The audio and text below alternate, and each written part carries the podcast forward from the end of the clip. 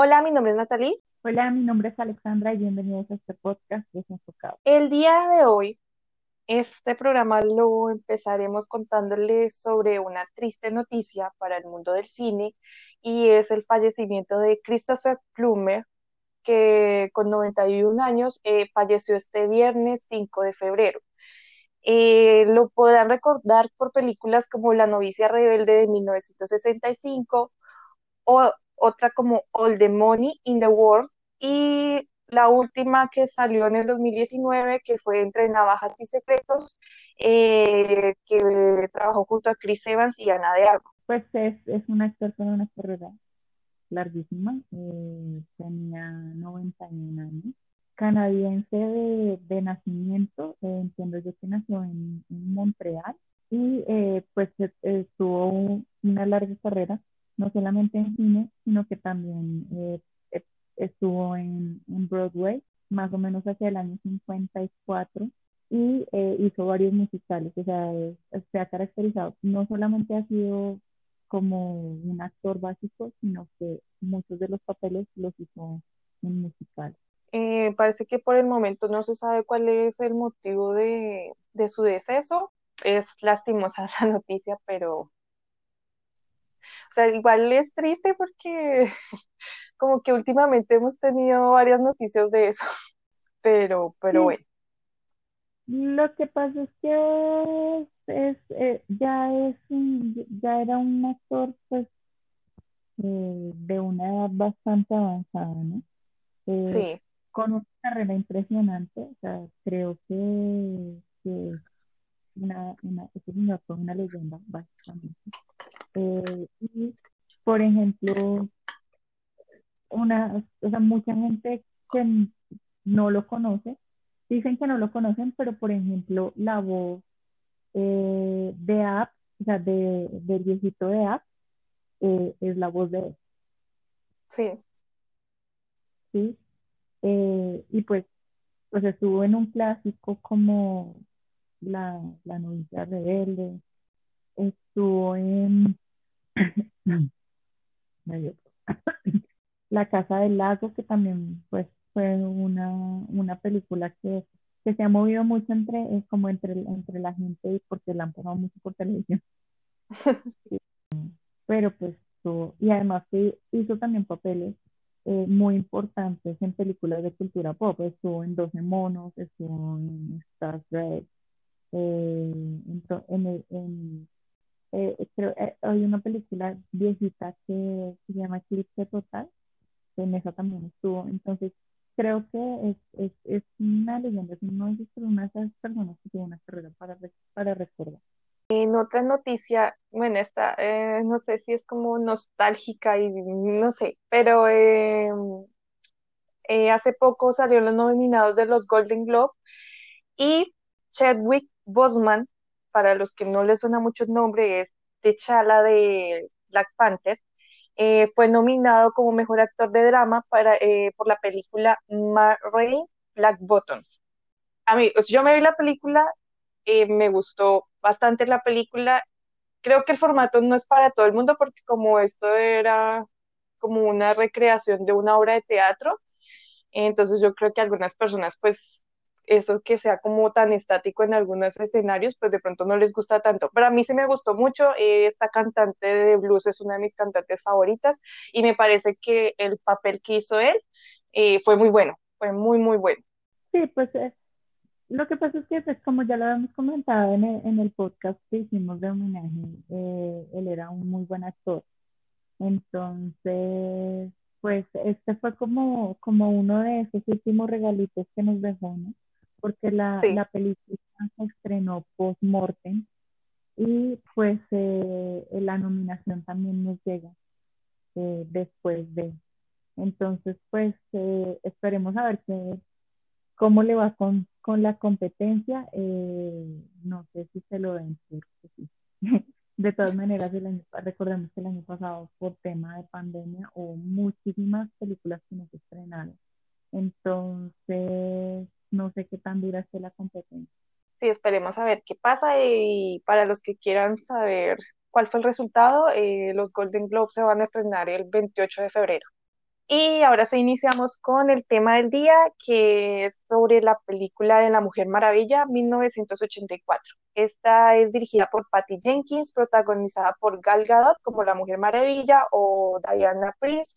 Está Chris Pine, que es Steve Trevor, eh, Pedro Pascal, que está como más Maxwell Lord, y Kristen Wiig, que está eh, Cheetah o Bárbara. Además también aparece Linda Carter. y aquí en esta nos muestra una Diana Prince en, una, en la década de los 80 junto a un Steve Trevor que no estaba muerto, estaba de parranda. Pero eh, no sé, no sé, la película pues no era lo que yo esperaba, la verdad. Me decepcionó un poco. Bueno, la, la primer, lo primero es que a mí se me hizo innecesariamente larga. Sí. Eh, dos horas y media y treinta minutos de, de duración y pienso que podrían haber hecho algo mucho en menor tiempo eh, y pues, pienso que tiene un problema, esta película tiene un problema de guion.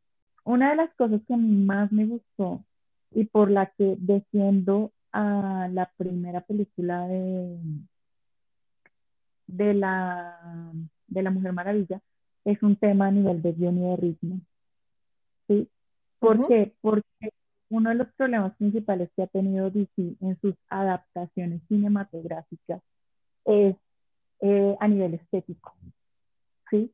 A pesar de que hubo muchas eh, cosas en, en, la, en la primera película que, que pues eh, los grandes conocedores de cine los tomaron como errores, pero que a mí me parece que le dieron cierto encanto a la, a, a la película en general a nivel estético. Y me parece que eh, todo la primera película fue mucho más aterrizada en la estética del cómic de lo que fue esta, eh, esta de, de 1984. Hay una, o sea, no sé, me pareció que el, el desarrollo de, del personaje de, de Diana, o sea, como que verde un poco eso que, que había logrado en, en, la primera película, no, no, me, no, me, no lo encontré satisfactorio. Es que, bueno, a mí me gustó eh, como la primera secuencia, que es cuando Diana está pequeña. Eh, me gustó como esa secuencia de los juegos de, de Temisirra, creo que se llama Temisirra. Eh, me gustó la secuencia, me gustó que mostraran a una niña que no era como perfecta y sino que también llegaba a ser trampa. Entonces, me gustó como ese desarrollo ahí. Eh, visualmente sí me molestó un poquito lo del estadio, estaba como muy ficticio, la verdad. O sea, no, Sí. no, no me gustó mucho ese efecto, pero de resto ahí me gustó. Lo que sí no sé es que eh, de pronto al tratar de emular como esas producciones de los 80, no sé si fue tan asertivo como en general, ¿no? Porque para mí eso como que me rayó un poquito. Y eso que a mí me gusta, o sea, yo soy, a mí, yo como que la nostalgia a veces me pega un poquito, pero la verdad es que aquí no sé si eso fue contraproducente. Pero, o sea, sintió, sí, o sea, eh, hay cosas, sí. Por ejemplo, el equipo de desarrollo del personaje que hizo Pedro Pascal estuvo muy acertado, ¿sí? El pelo, eh, la ropa, eh, los anillos, o sea, tienen muchos de los detalles de los 80 y de cómo se vestía una persona que se dedicaba al negocio o al tipo de negocios que se dedicaba a él. ¿sí? O sea, él, ese personaje me pareció súper acertado a nivel estético. ¿sí? Sí. Eh, esos que diseñaron, o sea, ese equipo de diseño de ese personaje en particular, o sea, Pedro Pascal, lo que pasa es que yo ahorita, ahorita tengo como un cross con Pedro Pascal porque es el Mandalorian, ¿no? Eh, sí. Entonces, Entonces me gustó, o sea, a mí me gustó y me gustó lo que hizo, ¿sí? O sea, eh, y, y esa parte de la decadencia del personaje, a mí me gustó, o sea, a nivel del diseño de este personaje y a nivel interpretativo, a mí me gustó. Puede que mi visión esté sesgada porque en este momento tengo como este voto corazoncitos cuando veo a Pedro Pascal. ¿Sí? Puede que mi visión esté sesgada por eso. Pues em, a mí se me hace que él es muy buen actor, porque por lo menos a mí Pedro Pascal, bueno, sí, está que sale hasta en, en- hasta en el, el cereal, pero en buena manera, ¿no? No de mala manera, sino en buena manera. Pero, por ejemplo, el trabajo que hizo en Game of Thrones fue bueno, fue bueno el trabajo que hizo ahí. El de Mandalorian ni se diga. En esta, o sea, a mí me gusta que él, él ha sido como, como que se ha metido en varias producciones, no se ha dedicado como a una sola cosa. Y al ser latino también me gusta mucho que haya podido lograr como este tipo de papeles. A mí me parece que el tipo está muy bien. Eh, lo que dices en cuanto a vestuario y todo eso, me gustó, me gustó, a mí me gustó todo esto, pero lo que, lo que yo me refiero es como más a, mm, como algunas escenas que se veían como muy acartonadas, como muy al estilo de la producción de ese tiempo. Por ejemplo, la escena del, del centro comercial se me hizo que estuvo como muy acartonada, o sea, no, no la sentí como tan, o sea, no la vi tampoco tan necesaria, la verdad.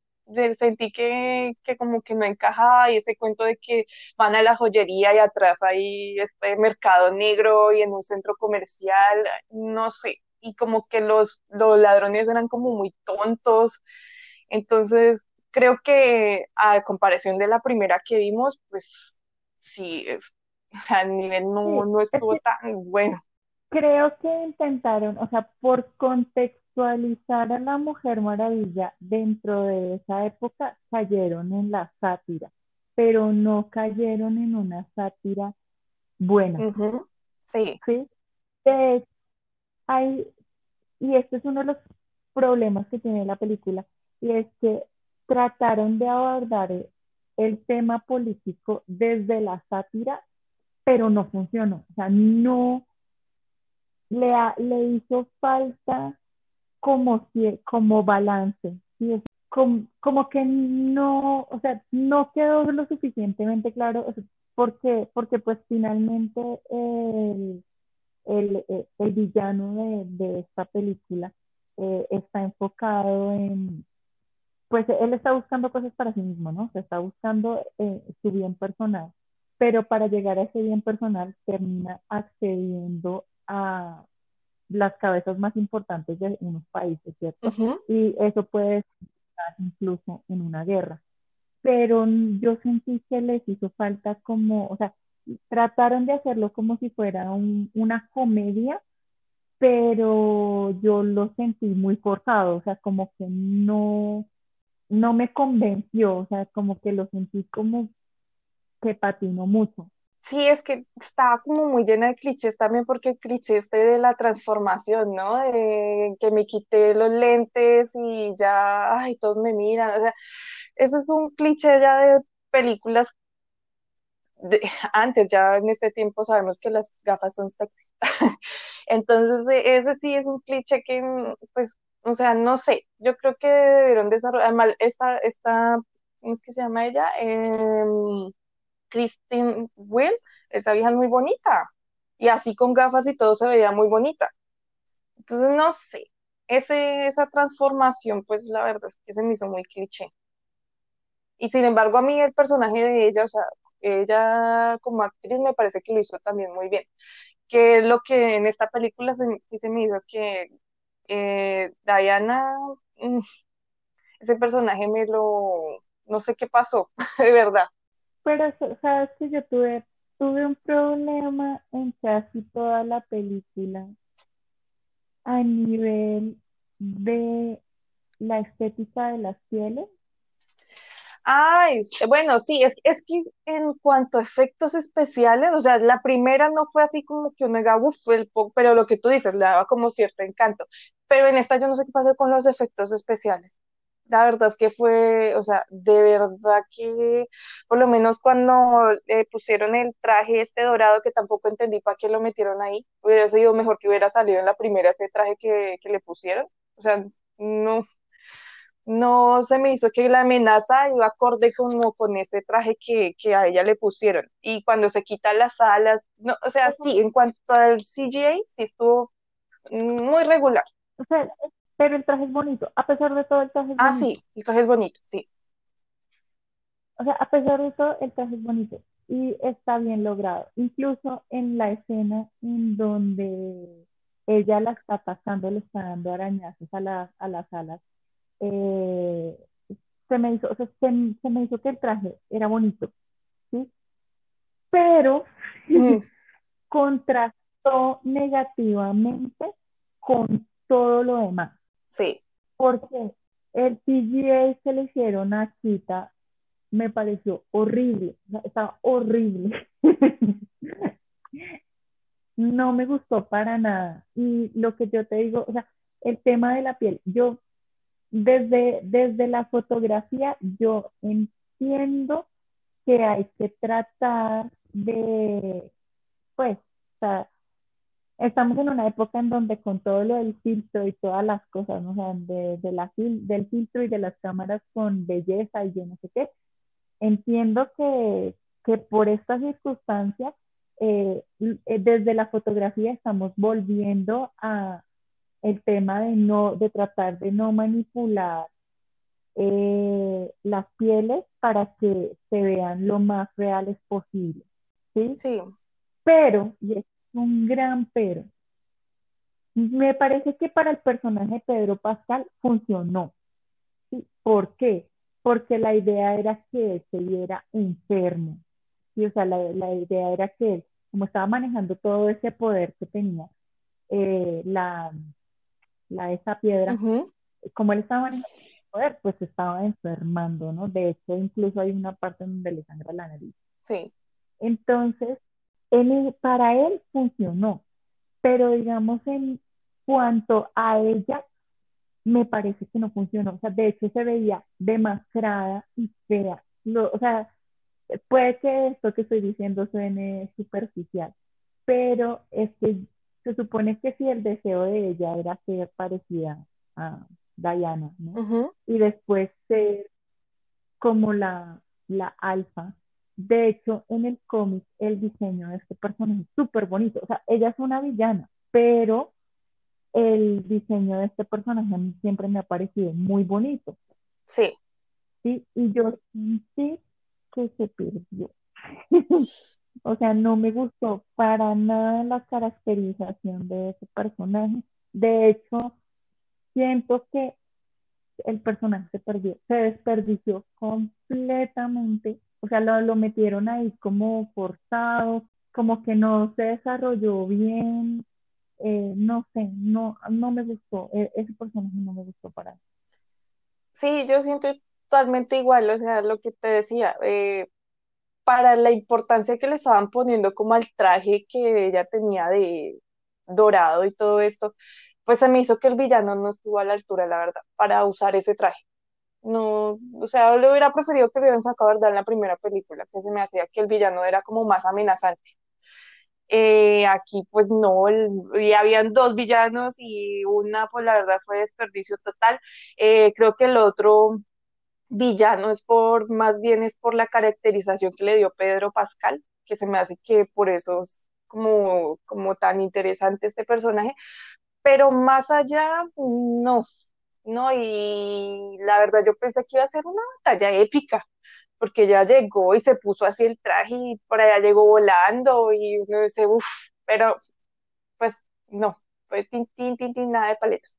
Entonces sí, no, a mí también me parece que desperdiciaron como ese personaje, el de Pedro Pascal, yo creo que es más por el, la personificación que le dio él, la resolución, o sea, no, ese, ese disco, o sea, todo, todo el mundo con su parte egoísta y ya de un momento con el super discurso, ya, ay, no, sí, vamos a ser buenos todos también, como que, y de un momento a otro a, al personaje de Pedro Pascal les nació el amor de papá también, como que, no sé, también se me hizo como, como no sé, o sea, se me hace que trataron de dar un mensaje, pero no fue efectivo. Sí, y además que, o sea, por ejemplo, yo me, yo me sentí como estafada porque en las imágenes promocionales, el diseño del personaje, por ejemplo, el de Chita, eh, se me hizo, o sea, puede que en, en esencia, entre comillas, siga siendo lo mismo, pero en las imágenes eh, promocionales, Kristen Wiig se veía muy churra. Sí. Sí, muy churra. En las imágenes promocionales se veía muy linda y yo de verdad pensé que iba a ser otra cosa. De verdad, o sea, yo mm, estaba esperando una cosa totalmente diferente y yo sentí que se perdió. Sí, o sea, que ese personaje se perdió. Más porque dejó de ser cita al final de la película, ¿sí? Entonces sentí que fue como, como que la malgastaron, pues. Sí. sí. o sea, contratan a una vieja que es una actriz de ese talante y empezó, entre comillas, empezó bien porque pues trataron de desarrollarle un poco el personaje, pero a medida que fue transcurriendo la historia, eso se perdió. Y sí, hay varias escenas, lo que tú dices, hay varias escenas que hacen que la película sea lenta. O sea, hay cosas que yo dije, no entiendo por qué incluyeron. Tampoco entiendo para qué metieron a Steve Trevor.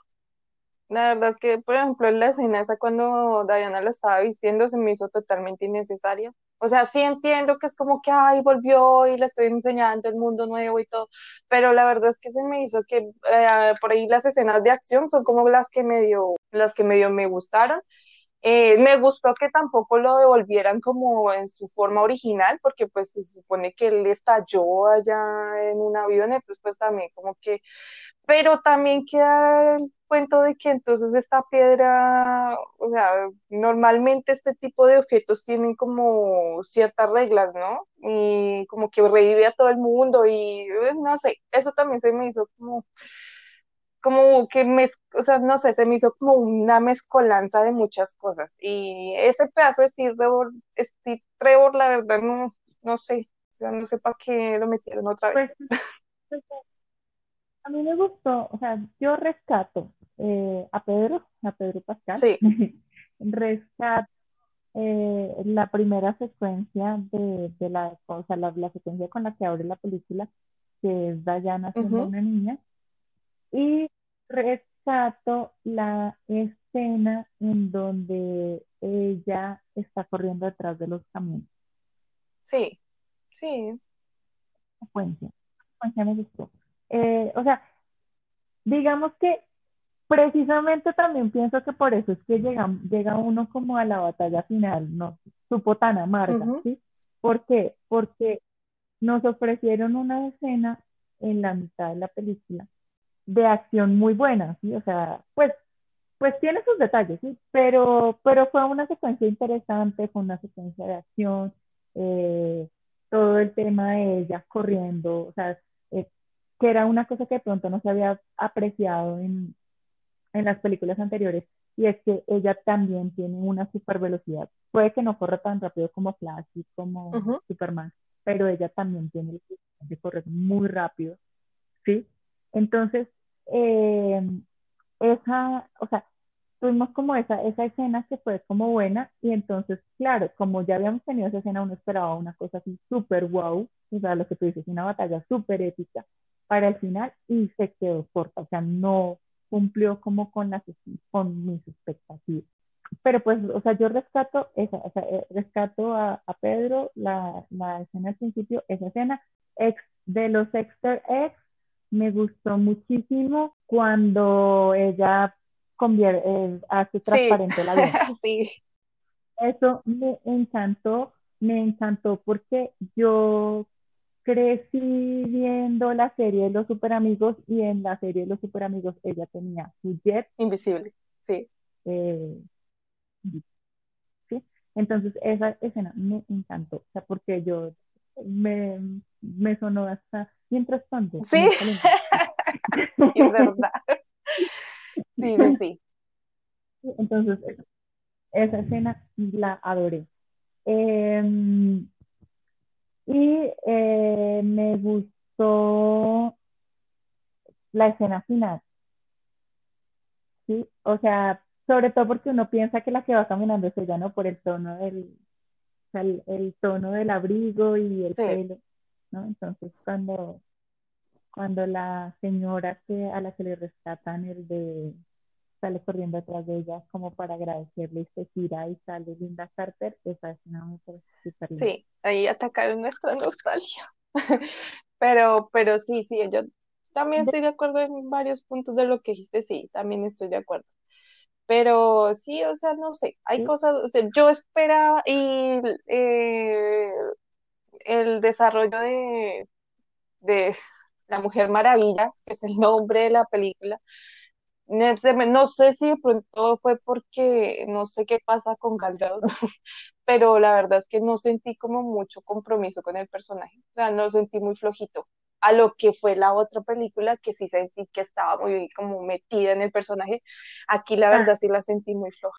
Sí, muy plano, el personaje fue muy plano. sí, no, no, no hay, ahí no hay como rescatarla, ella sí es muy bonita, muy churra, lo que quiera, pero la verdad es que parecía ahí como, o sea, no, como que, ay, estoy corriendo, oh my God, sí, o no, no sé, no, No, me, me desilusionó bastante porque la verdad la otra película se me hizo que hizo un muy buen trabajo. En estas otras que había hecho, como por ejemplo Batman v Superman, también se me hizo que hizo un buen trabajo. Eh, otra cosa, no sé, ahí se supone que esta película de Mujer Maravilla es antes de lo de Batman v Superman, ¿no? Y aquí ella vuela y todo, y en Batman v Superman ella no hace nada de eso. Lo que pasa es que no, o sea, igual no se le había dado, es, yo creo que eso es un problema más de dirección que, que de, que de otras cosas, porque, pero, ella no vuela, ella le pasa como Lightyear, ¿sabes? Con Sí. Sí, porque, o sea, sí, y de hecho en las escenas ella está fue el desimpulsada lazo. porque, o sea, sale corriendo, ¿no? Y entonces, eh, por, con el lazo, eh, con- y además como que se cuelga de los Esa es otra un cosa que, o sea, faltó telaraña. Sí, sí, pero, pero sí, a ella le pasa lo de Buzz Lightyear, o sea, ella no, no vuela, cae con estilo. Em, pero, ¿sabes, sabes, sabes que de la, pensando en la armadura, ahorita que mencioné a, Linda Carter, cuando esa escena en cuan- cuando ella, eh, me pareció súper linda, cuando ella le cuenta a Steve eh, la historia de la armadura, que pues que, o sea, que ella le cuenta que las amazonas, que una de las amazonas eh, sacrificó. pues se tenía la armadura puesta y se sacrificó. Esa escena me gustó, me, me encantó, o sea, la armadura en esa escena se ve súper linda y además que se ve que todos los hombres, porque es como en una batalla de época, ¿no? Entonces se ven como todos los hombres contra ellas. Esa escena me pareció súper linda. O sea, en, en esa escena la armadura se ve muy, Yo por muy eso linda. esperaba una pelea más impresionante con esa armadura, porque todo ese poco de personas encima de, de esa Amazonas y aquí esta otra le desbarató la armadura con uñas, entonces sí fue como, Pero pues se supone, se supone que Sita es una villana que o sea, tiene la fuerza de, una... Casi, o sea, él- se supone que la fuerza de ella es comparada con la, con la de las Amazonas. O sea, básicamente es casi que igual. es, es que el problema es que no lo vi, o sea, como que el personaje no me dio como, como esa sensación.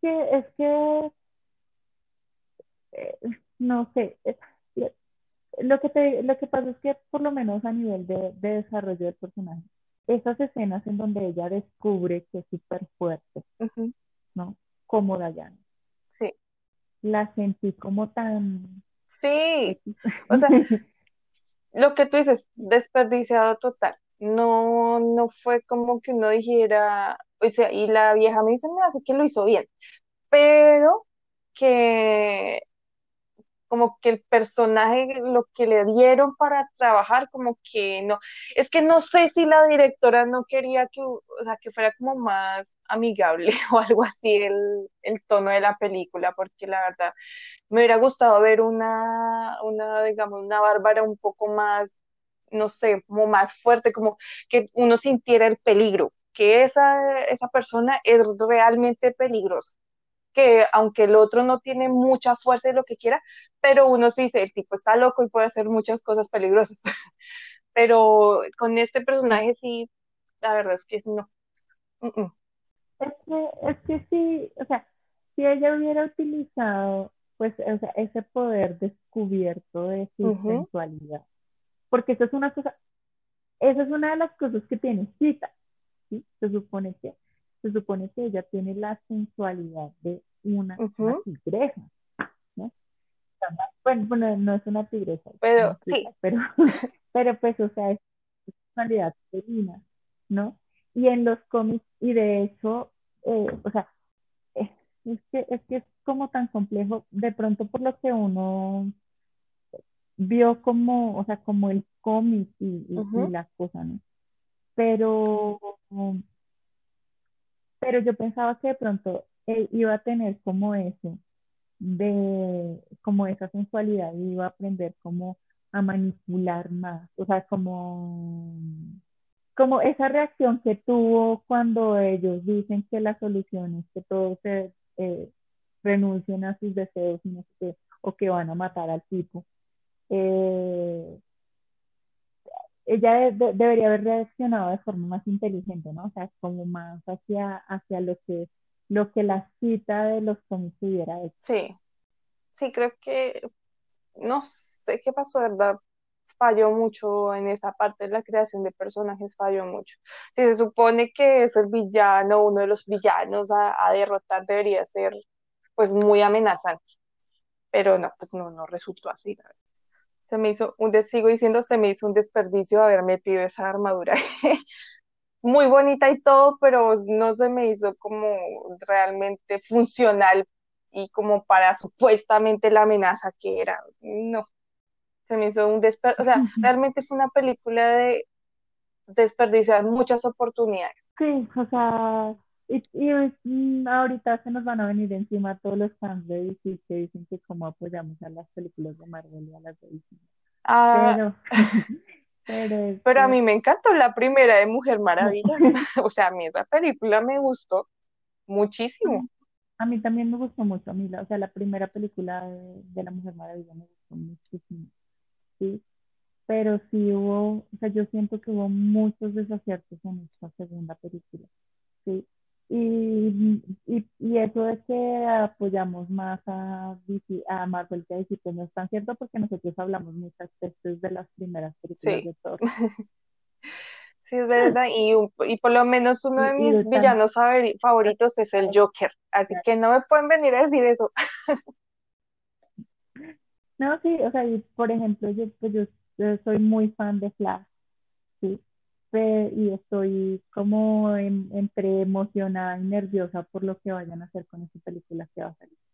Pero, pero sí, o sea, yo esperaba una cosa completamente diferente de esta película. Ojalá hubieran conservado el tono de la primera película, a pesar de que pues se hubieran cambiado la estética porque es en épocas diferentes o lo que sea, pero el tono, o sea, el tono de la, de la primera película, eh, yo pienso que, que, fue también por el tema de, lo de la sátira, ¿sí? O sea, la primera película es más seria en esos temas.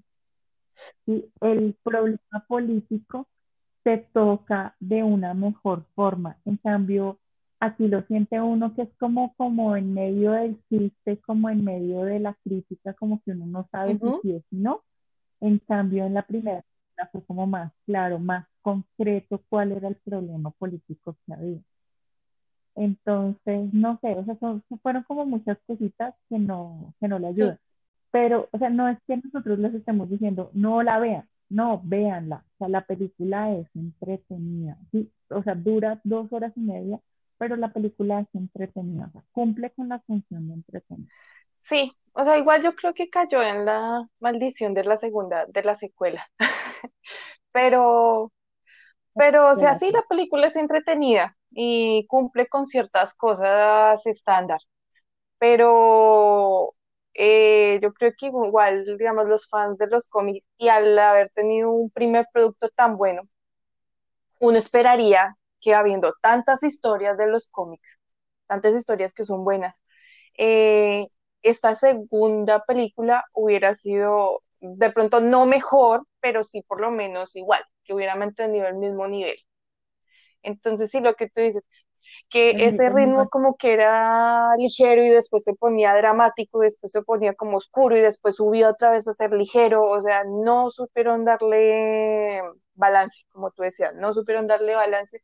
Entonces yo creo que para muchas personas, porque por ahí escuché que muchos les gustó, o sea, mucha, mucha gente le gustó, pero yo creo que otras personas que son un poquito más quisquillosas, de pronto sí, como nosotras, pueden encontrar como ese tipo de, de problemas. Pero pues entre gustos se rompe géneros, ¿no? O sea, eh, los que les gusta muy bien y a los que no, pues, pues no nos gustó.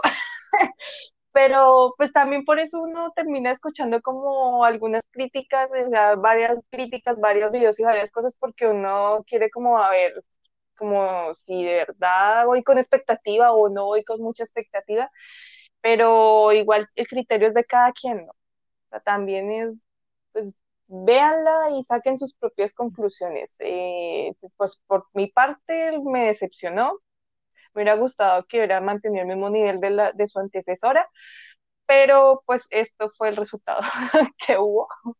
Esperemos que si hacen otra, pues que, que mejore bastante. Sí. Eh, entonces, pues eh, creo que eso ha sido todo por el, por el capítulo de hoy. Muchas gracias por acompañarnos y eh, les, les recomiendo que vean a Flash. Si no, han- eh, yo creo que el próximo capítulo lo vamos a hacer de Sí, Tenet. Entonces, eh, les recomiendo que, que vean y lean cómics de Flash antes de ver Tenet. Les juro que les va a ayudar a entender la película. O sea, a toda esa, a toda esa gente que dice que salió diciendo que publicó en redes que no había entendido Tenet, eh, les recomiendo que lean, vean, vean la serie de, de Flash y le, bueno, más allá de la serie, que lean cómics de Flash, porque Flash habla mucho sobre lo de los viajes en el tiempo y, y, y habla mucho desde la, porque Tenet tiene algo y es que habla mucho eh, de teorías físicas acerca de los viajes en el tiempo. Y Flash eh, las ha abordado y de pronto Flash se las puede explicar de una forma más clara, menos complicada lo que les explican en la película. O sea, pues es que yo eh, me senté a verla con alguien y pues yo sí la entendí. entonces yo decía, no, pero esto está pasando esto por eso, por eso, por eso, por eso. Y, pero entonces esta persona, pues yo no lo entendiendo así. Le, le, y pues yo lo que pasa es que por lo menos el año pasado estuve muy eh, como con la serie y con los cómics y con cosas de Flash, entonces creo que la entendí más por eso. hay que, hay que, hay que verlo. Otro así como, como chévere, a mí me gusta mucho es el de Flash, el- la película animada de Flashpoint, también, para que se la vean porque es muy buena, Sí, o por lo menos a mí me parece que es muy, muy buena.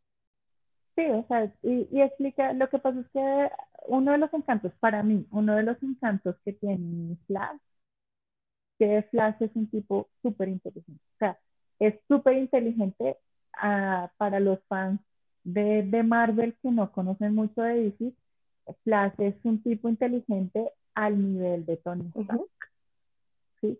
En la serie no tanto, pero en los cómics Flash es un genio, es un genio.